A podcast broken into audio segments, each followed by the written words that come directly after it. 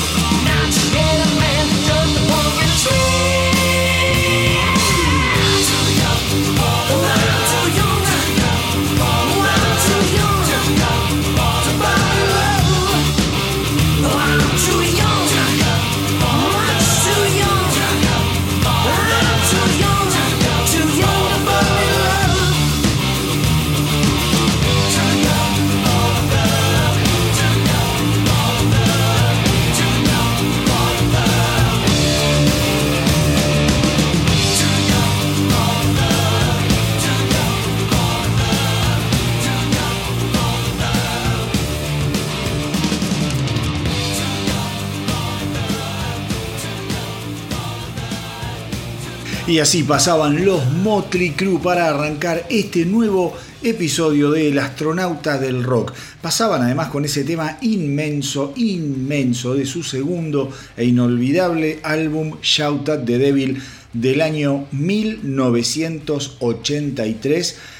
Eh, una canción inolvidable, Too Young to Fall in Love. Y todavía me acuerdo del día en el que escuché por primera vez este increíble álbum Shout at the Devil en la Galería Bond Street mientras estábamos revolviendo las bateas con mi queridísimo hermano Carlitos Portero que seguramente va a estar eh, escuchando y acordándose tanto como yo. Estábamos en la disquería muy chiquitita que tenía el genial periodista de rock Alfredo Rosso eh, y era un rito. Vos ibas a la Bon Street, te metías en lo de Alfredo y él inmediatamente te empezaba a poner, quizás sin hablarte, sin avisarte, te metía música de fondo hasta que llamaba tu atención alguna canción, algún disco, te le acercabas y ahí te daba una clase magistral de lo que tenías que llevarte.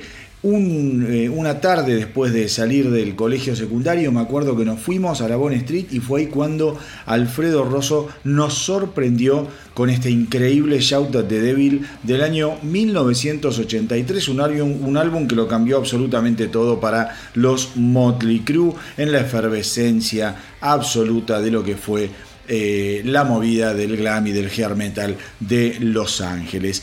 ¿Por qué empecé con Motley Crue? ¿Por qué empecé con una canción de at the Devil puntualmente? Porque bueno, finalmente el 16 de junio, el 16 de junio comenzó la muy retrasada gira de Stadium Tour, de la cual yo les vengo hablando desde hace bastante tiempo, una gira que iba a comenzar antes de la pandemia, mejor dicho, eh, durante la pandemia en el año 2020, se vio retrasada por todo esto que estuvimos viviendo y bueno, recién ahora, recién ahora el 16 de junio comenzó en esta gira.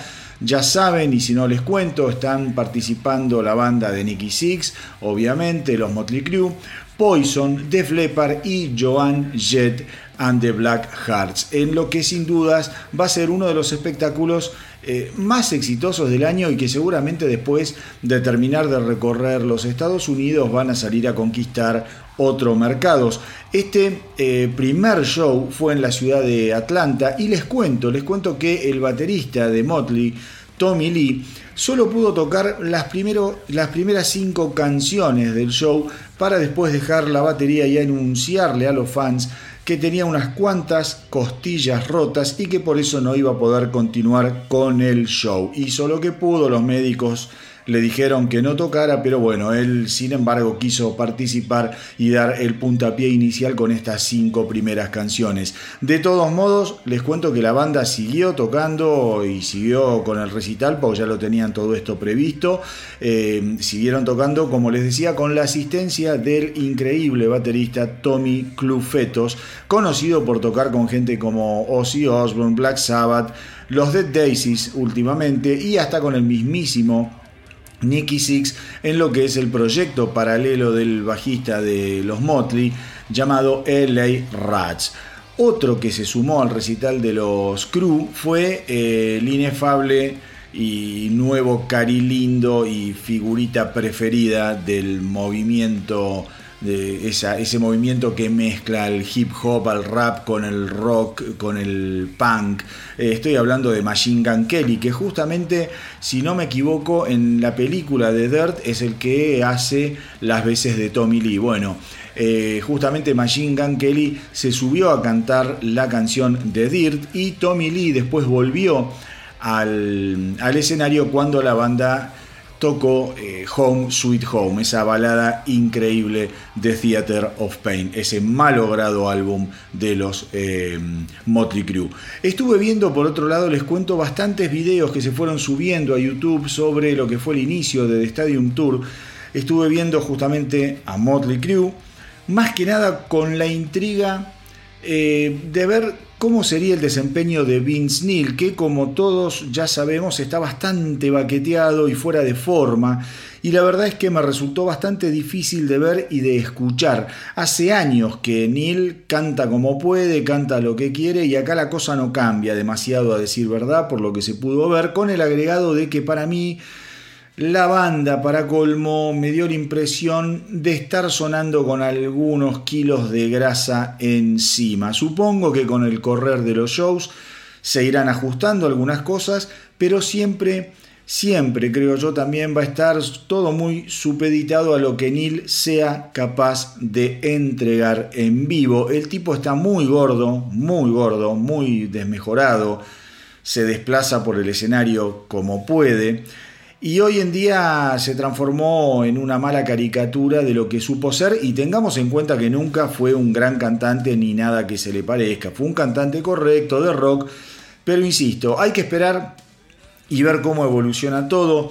Eh, yo por lo que vi sentí que la banda está bastante fofa, por decirlo de alguna forma. Algunos temas me parecieron que están tocados hasta un poquito más lentos. Eh, y un gran signo de interrogación se habrá ahora y de todas formas quedémonos tranquilos porque esta gira va a ser una de las más cubiertas por el periodismo especializado, con lo cual se irán sabiendo novedades en forma permanente y yo les aseguro que se las voy a ir contando. Me intriga, me intriga muchísimo cómo va a ser el desempeño de los Motley eh, a medida que sigan sumando fechas. Ya veremos. También obviamente estuve viendo bastante de lo que fue el show de Poison que salieron a la cancha con un setlist realmente genial, de lo más fiestero, un cabaret directamente, y salieron a tocar en vivo después de cuatro años de no tocar frente al público, y la verdad es que yo a los muchachos los noté eh, en mucho mejor forma, sin lugar a dudas que los Motley Crue. Están nuevos, suenan bien, suenan perfectos, clarísimos, me parecieron ajustados y con un eh, Brett Michaels que está en muy buena forma, decir verdad, tanto física como vocalmente. Otro cantante que nunca destacó de la media, pero el tipo realmente canta más que Vince Neil, no está tan apoyado en hacer cantar al público, se mueve, salta, arenga a la gente, canta sin problemas, o sea, el flaco está a la altura de lo que la muchachada espera cuando va a haber un show de rock and roll. Y por último, por último también vi algo de la presentación de Def Leppard que cerrando la noche del 16 de junio, tuvieron que combatir contra la lluvia, pero que, a decir verdad, salieron muy, pero muy airosos. Eh, sin dudas, de las tres bandas, a decir verdad, es la que mejor y más ajustada suena. Tengamos en cuenta también, mis queridos rockeros, que los de Flepar, eh, de las tres bandas, fueron o son la única que no se separaron en, ningún momento, siempre han grabado, nunca dejaron de funcionar como banda en sí, han eh, sacado discos, de hecho hace un par de semanas sacaron su último álbum, del que incluyeron tres canciones que fueron eh, los tres simples de difusión de lo que es Diamond Star Alos, así se llama el nuevo disco de los de Flepar. Las canciones eh, que incluyeron fueron estos tres simples, Take What You Want, Fire It Up y Kick. Esas tres canciones se incluyeron solamente del nuevo álbum en el setlist de los de Flepar. Eh, y las cosas hay que decirlas, al menos eh, en el arranque de esta gira me parece que Def Leppard dio, digamos, eh, con la estatura del, del, acontecimiento, puso la vara mucho más alto que Motley Crue y bastante, bastante mejor que Poison también, una banda que suena muy, pero muy, pero muy bien. Pero como recién les dije, veremos cómo evoluciona todo esto. Es una apuesta gigante, yo creo que son tres agrupaciones que digamos, alguna con más, otro con menos, cada una en lo suyo. Eh, son headliners, tipos que pueden salir de gira solos y llenar estadios, no necesitan los unos de los otros. Pero bueno, eh, creo que acá también, más temprano que tarde, van a comenzar un poco a tejerse las comparaciones, como ya lo estoy haciendo yo, y va a haber algún tipo de competencia de egos tan típicas en el mundillo rockero. Esperemos que no llegue, viste, que no se arme ningún escándalo, ni peleas, que la gira siga, porque la gente la verdad que lo disfruta muchísimo y yo espero que también tengan eh, la suerte o que tengamos la suerte de que esta gira de Stadium Tour llegue, llegue a lo que es Sudamérica, porque de llegar acá yo les aseguro que no van eh, a dejar de llenar estadios en países como Brasil, Chile, Argentina, en donde estas bandas realmente tuvieron un éxito monumental. Creo que es interesante que esto haya arrancado y lo lindo es que ahora con los teléfonos y las tablets la gente firma, filma y prácticamente en forma inmediata lo podés estar viendo en YouTube y sacar al menos algunas conclusiones con este tipo de aproximaciones con las imágenes y el sonido en vivo.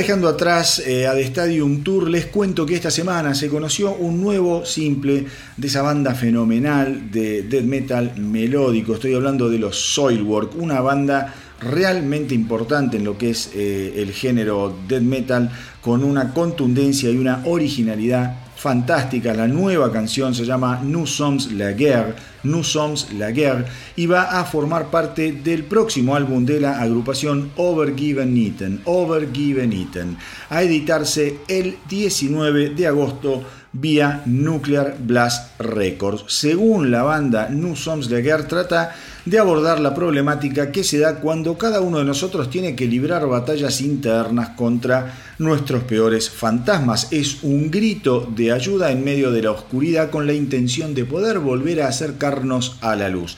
Más allá de las definiciones, les aseguro que es un gran tema con un trabajo percusivo maravilloso. Préstenle atención. Es una canción repleta, repleta de climas y con un coro realmente ganchero y con toques profundamente épicos.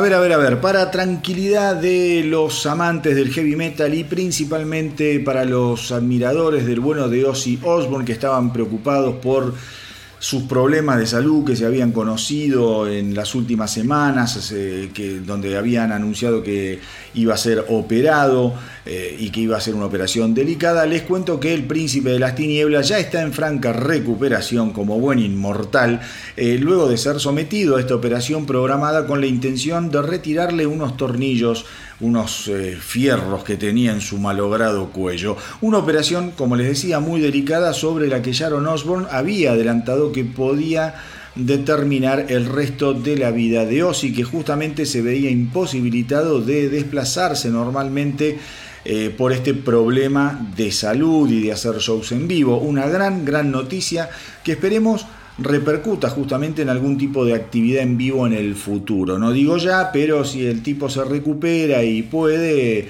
eh, digamos, manejarse en un escenario, qué bueno sería volver a verlo a Ozzy tocar en vivo. Eh, se sabe que Ozzy tiene prácticamente listo su nuevo álbum, otra vez bajo la batuta del productor Andrew Watt, eh, que lo secundara, recordemos, allá por el año 2020, cuando el músico inglés editara el muy exitoso Ordinary Man, un álbum que a mí me encantó, súper maduro, bien entretenido, con grandes invitados. Si no lo escucharon, vayan y háganlo. Siempre es bueno saber eh, que un ser de luz como Ozzy está activo y con ganas de seguir batallando, porque son este tipo de personajes los que hacen de nuestro maldito mundo un lugar mejor cada día.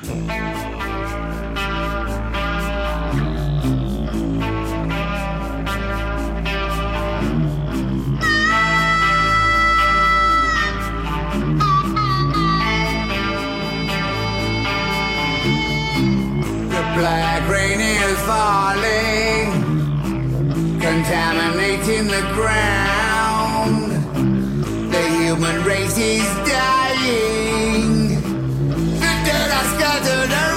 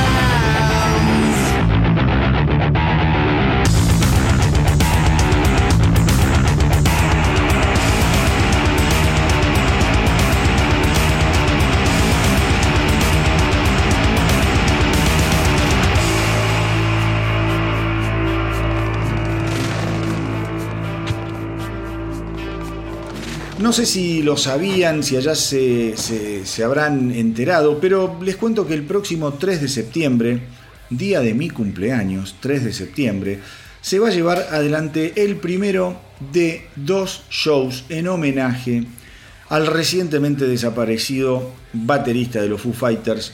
Estoy hablando del señor Taylor Hawkins, que Dios lo tenga bien pero bien cerquita.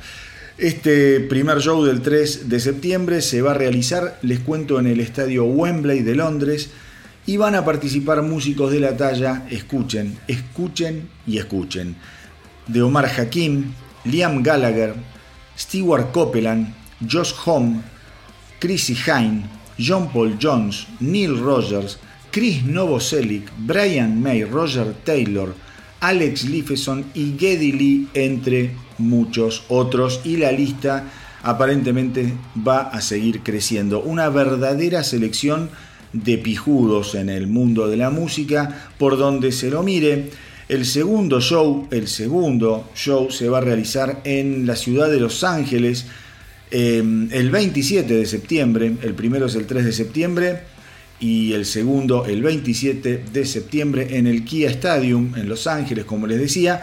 Y más allá de que va a haber algunos eh, artistas repetidos, algunos que van a estar de los dos lados del Atlántico, en el show de Los Ángeles se van a sumar, por ejemplo, Miley Cyrus. Recordemos que Miley Cyrus eh, formó parte de Lollapalooza que, bueno, en el que muriera justamente mm, eh, Taylor Hawkins. En realidad no sé si él muere como fue. Él no muere en el Lollapalooza, muere en otro, en otro, como es, eh, en Colombia mientras estaba dando otro festival. Pero acá la Argentina vino mm, en el Lollapalooza la semana anterior, la última vez que, que tocó en vivo Taylor Hawkins fue acá en Argentina, en el Lollapalooza en el que también participaba Miley Cyrus. Entonces en Los Ángeles, como les decía, van a estar Miley Cyrus, Joan Jett, Nicky Six, Gene Simmons, Chad Smith, Nancy Wilson de Heart, Pink, en fin.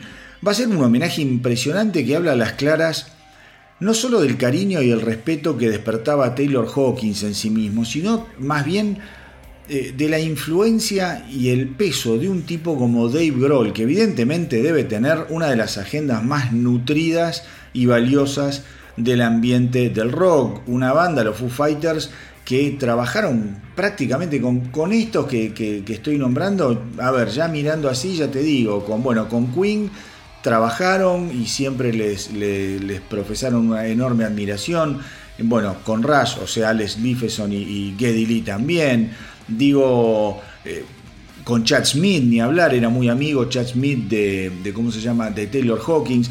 Eh, seguramente esto también, creo yo, se va a poder ver en directo o en alguna transmisión que quede colgada en algún servicio de, streaming. Ojalá así sea porque eh, va a ser un, digamos, un homenaje fantástico. Si yo ni bien me enteres por dónde se va a pasar esto o dónde lo van a poder ver después de que, de que pasen las dos fechas, si es que queda en algún servicio de streaming o en YouTube, se los voy a contar, porque creo que se va a convertir en un evento imprescindible y desde ya imperdible para todo, todo amante del buen rock and roll. Así que ya saben, hay que estar atentos al mes de septiembre, el día 3 de septiembre en el estadio Wembley y el día 27 de septiembre en el Kia Stadium de Los Ángeles. Se vienen los dos homenajes a la vida y obra del fenomenal Taylor Hawkins.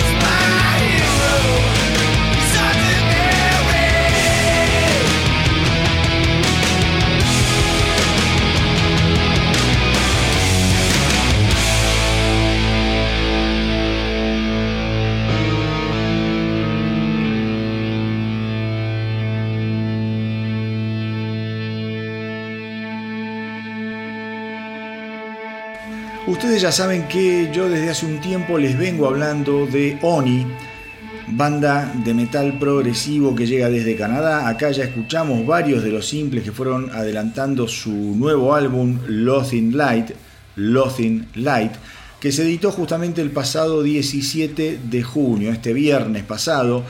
Y esta semana se conoció el último simple que le da impulso al, lanzamiento del álbum. La canción se llama Against My Sins, un gran tema, otro acierto de la banda y que esta vez los muestra quizá en su perfil más eh, calmado y más reflexivo.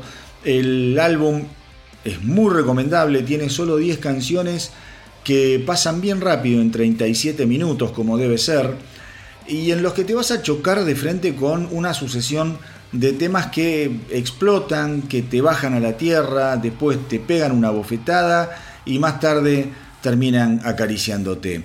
Ya de entrada con Delay, eh, digo, van a fondo con una de las canciones más aguerridas del disco junto con Awaken, que es otra maravilla, una avalancha sonora con un despliegue magistral apoyado por una batería que da miedo. Préstenle mucha atención también a Sequence Static, Sequence Static, gran tema, y a Gasoline. ¿eh? Son grandes canciones estas que les estoy diciendo de un disco que hay que escucharlo todo, pero si se quieren concentrar, denle bola a estas que les mencioné. Y después de semejante andanada de adrenalina, quédense hasta el final, por favor, para eh, meditar en el remanso acústico de Golden, una muy muy linda canción que cierra el disco. Les digo, es un álbum fabuloso de una de las bandas que para mí eh, mejor me sorprendió en lo que va de este año 2022. breaking down the shattered pieces, reflecting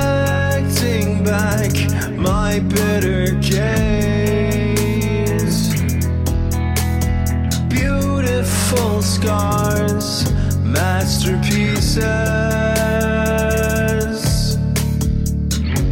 I'm holding court with yesterday.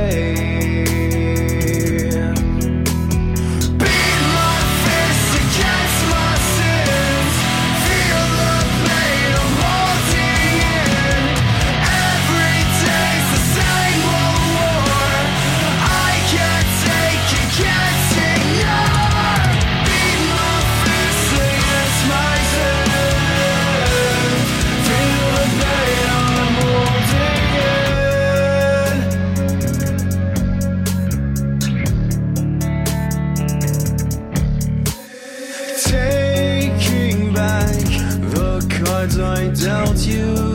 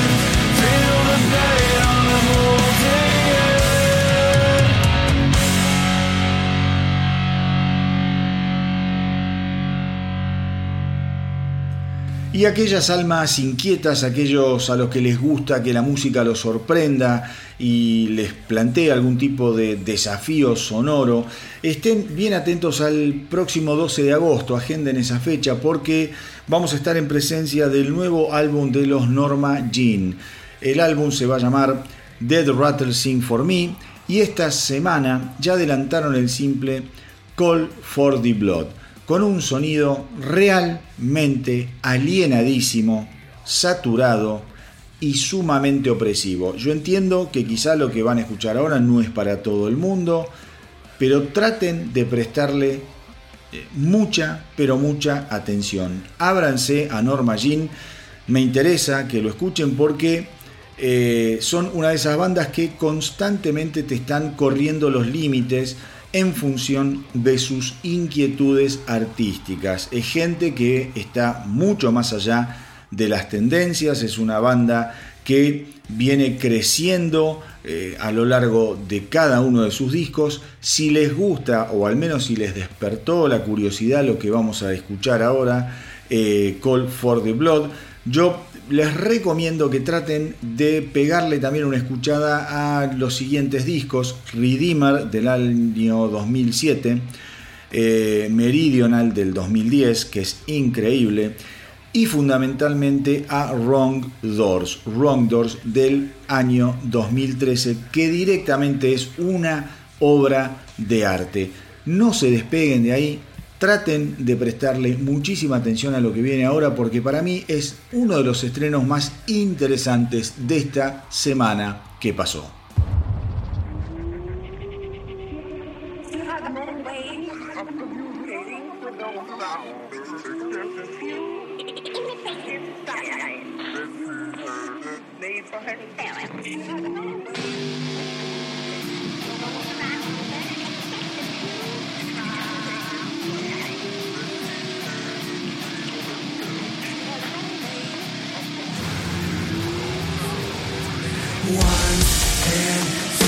Zeros incoming. Ones and zeros incoming.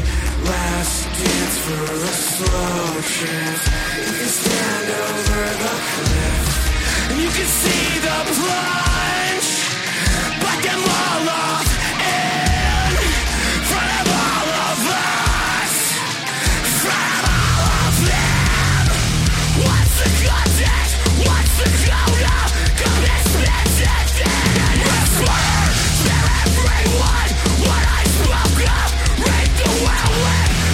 Everlasting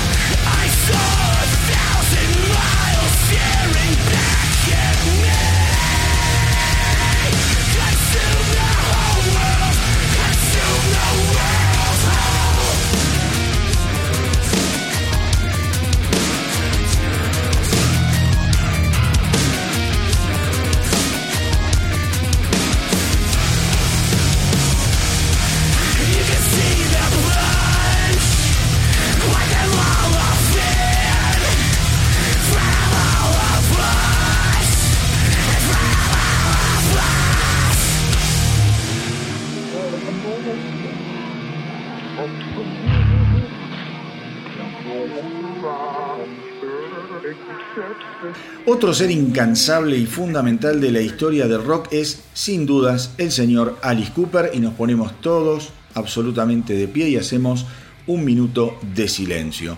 Eh, un tipo que no para de laburar, de grabar y de tocar en vivo cada vez que puede. Eh, es eh, uno, de, uno, de, esos seres realmente fabulosos a la hora de mostrar hiperactividad. Pues bien, esta semana, escuchen esto, Alice Cooper confirmó que se encuentra trabajando en dos, a falta de uno, dos nuevos álbumes junto al productor, a su histórico productor Bob Erring.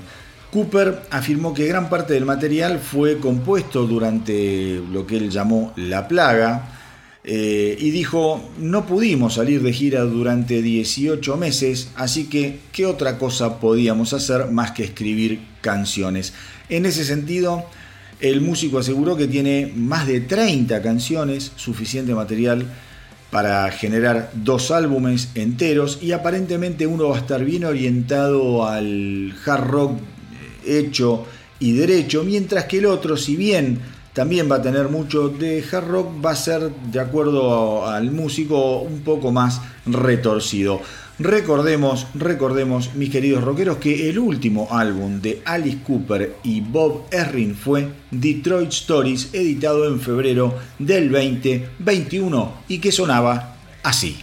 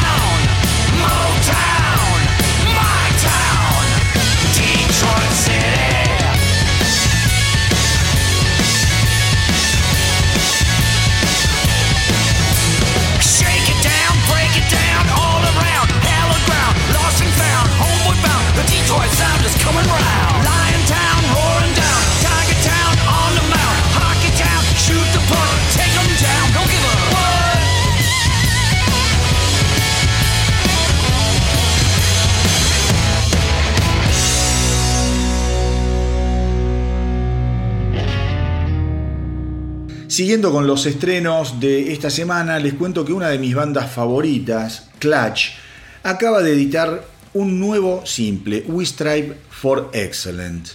We Strive for Excellence. Y les aseguro que es otra muestra del poderío y de la genialidad de una de las bandas más personales y machonas, machotas de los últimos años. A mi entender son un grupo realmente esencial para comprender por dónde debería encararse al rock si es que los rockeros quieren insistir con que el género pueda mantenerse vivo. Canciones directas, inteligentes y con una personalidad que son un placer escuchar. Estoy hablando, insisto, quizá muchos no la conocen, la banda se llama Clutch, una banda sensacional. Vamos entonces con su nuevo estreno, We Strive for Excellence.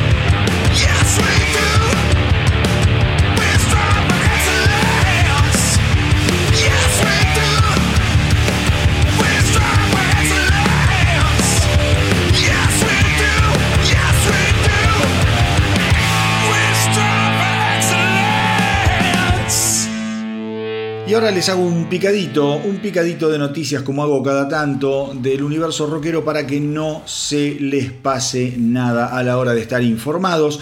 Papelón gigantesco de los Kingdom Come en la presentación que hicieron en Suecia en el tradicional festival Sweden Rock Festival. El gran problema tuvo como protagonista al errático baterista James Kotak, que literalmente fue incapaz de mantener el tempo de las canciones y que al final del show llegó al borde del escenario tambaleándose para saludar al público. Todo hace suponer que el músico está sufriendo una grave recaída en lo que es su adicción al alcohol, por eh, lo que ya fue noticia muchas veces en su vida y que fue el problema eh, que en el año 2016 lo eyectara de las filas nada más ni nada menos que de los alemanes de Scorpions.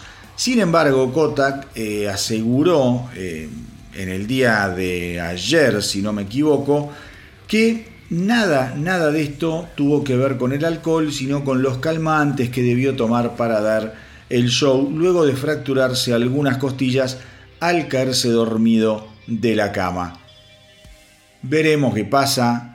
Yo no soy muy de creerle a James Kotak, es un tipo muy bocón, no me cae para nada bien en sus declaraciones. Yo lo vi tocar con Scorpions y acá en el Luna Park y la verdad que tocó bárbaro, súper vistoso, pero después cuando lees declaraciones el tipo me parece medio un ganso.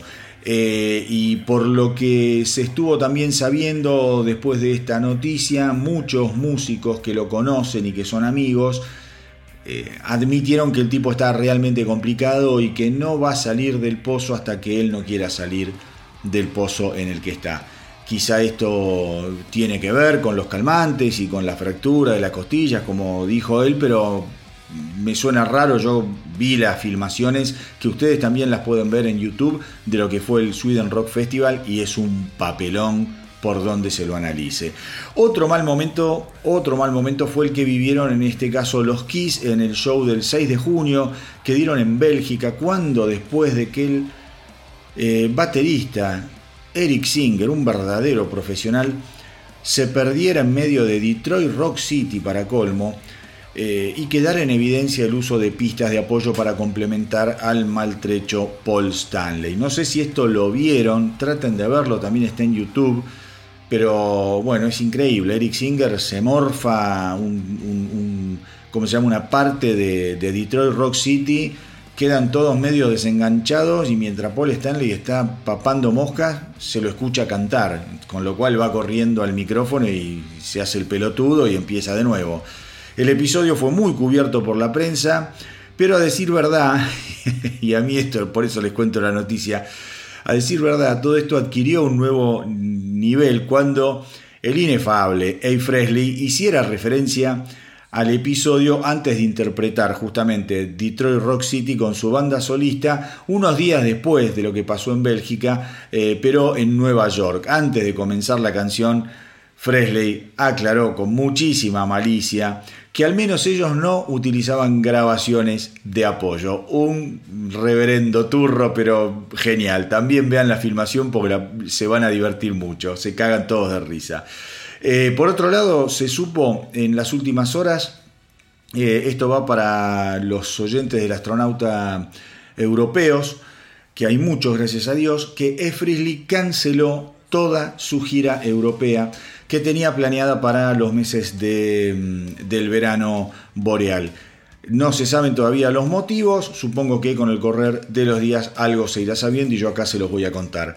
Les cuento también que la legendaria banda americana de rock Great White acaba de cambiar de vocalista, dejando atrás cuatro años de trabajo junto al genial Mitch Malloy, un cantante que le hizo muy bien a Great White. Pero bueno, parece que todo se termina. Ahora el cantante de los Great White eh, es Andrew Freeman. Andrew Freeman, para los que no lo conocen, canta en Last in Line. La idea de Freeman, al menos las intenciones que, él tiene, es, digamos, revivir la gloria alcanzada por las presentaciones en vivo de Great White cuando el conflictivo cantante Jack Russell todavía formaba parte de la banda. Ojalá Ojalá lo logren porque es una banda que me encanta, una banda que tuvo una historia muy complicada, muy complicada, complicadísima. Jack Russell particularmente, una vida terrible. Eh, ahora hay un documental dando vuelta, yo no tuve oportunidad de verlo, donde cuenta todo un episodio que se vivió en donde murió un montón, un montón de gente en un local en donde estaba tocando la versión de Great White con Jack Russell. Eh, y bueno, se incendió el lugar a raíz de unas bengalas, una especie de, desgracia así a lo cromañón que pasó acá en Argentina. Bueno, una locura. Así que espero, le deseo lo mejor a Great White porque es una banda que a mí siempre me gustó muchísimo. Bueno, por último les cuento que los muchachos de Venom Inc. acaban de lanzar un tremendo simple que merece ser disfrutado a todo volumen.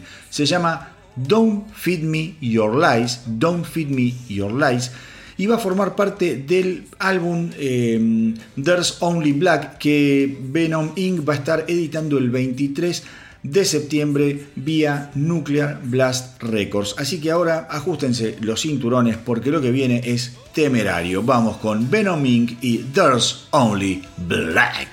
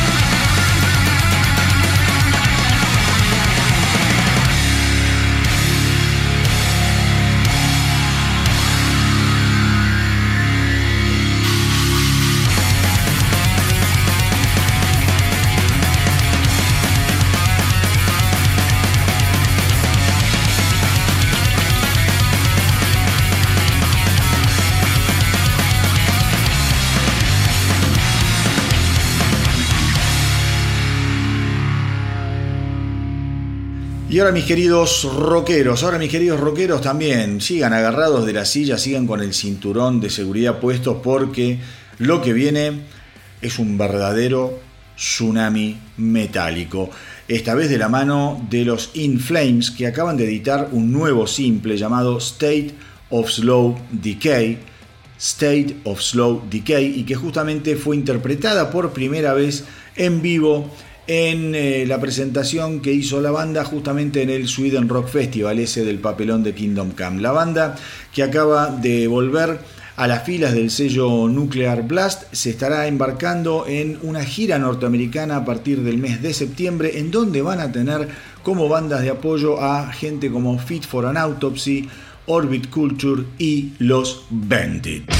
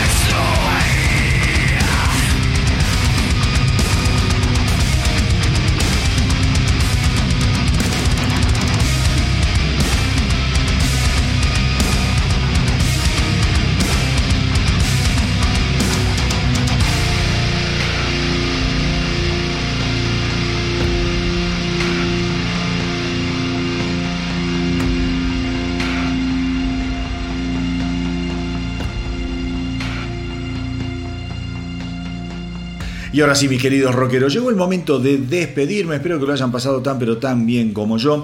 Recuerden hacernos el aguante en el Instagram, en el Facebook y visiten también nuestro YouTube y fundamentalmente la página web www.elastronautadelrock.com y para comunicarse conmigo lo pueden hacer a través del mail elastronautadelrock.gmail.com.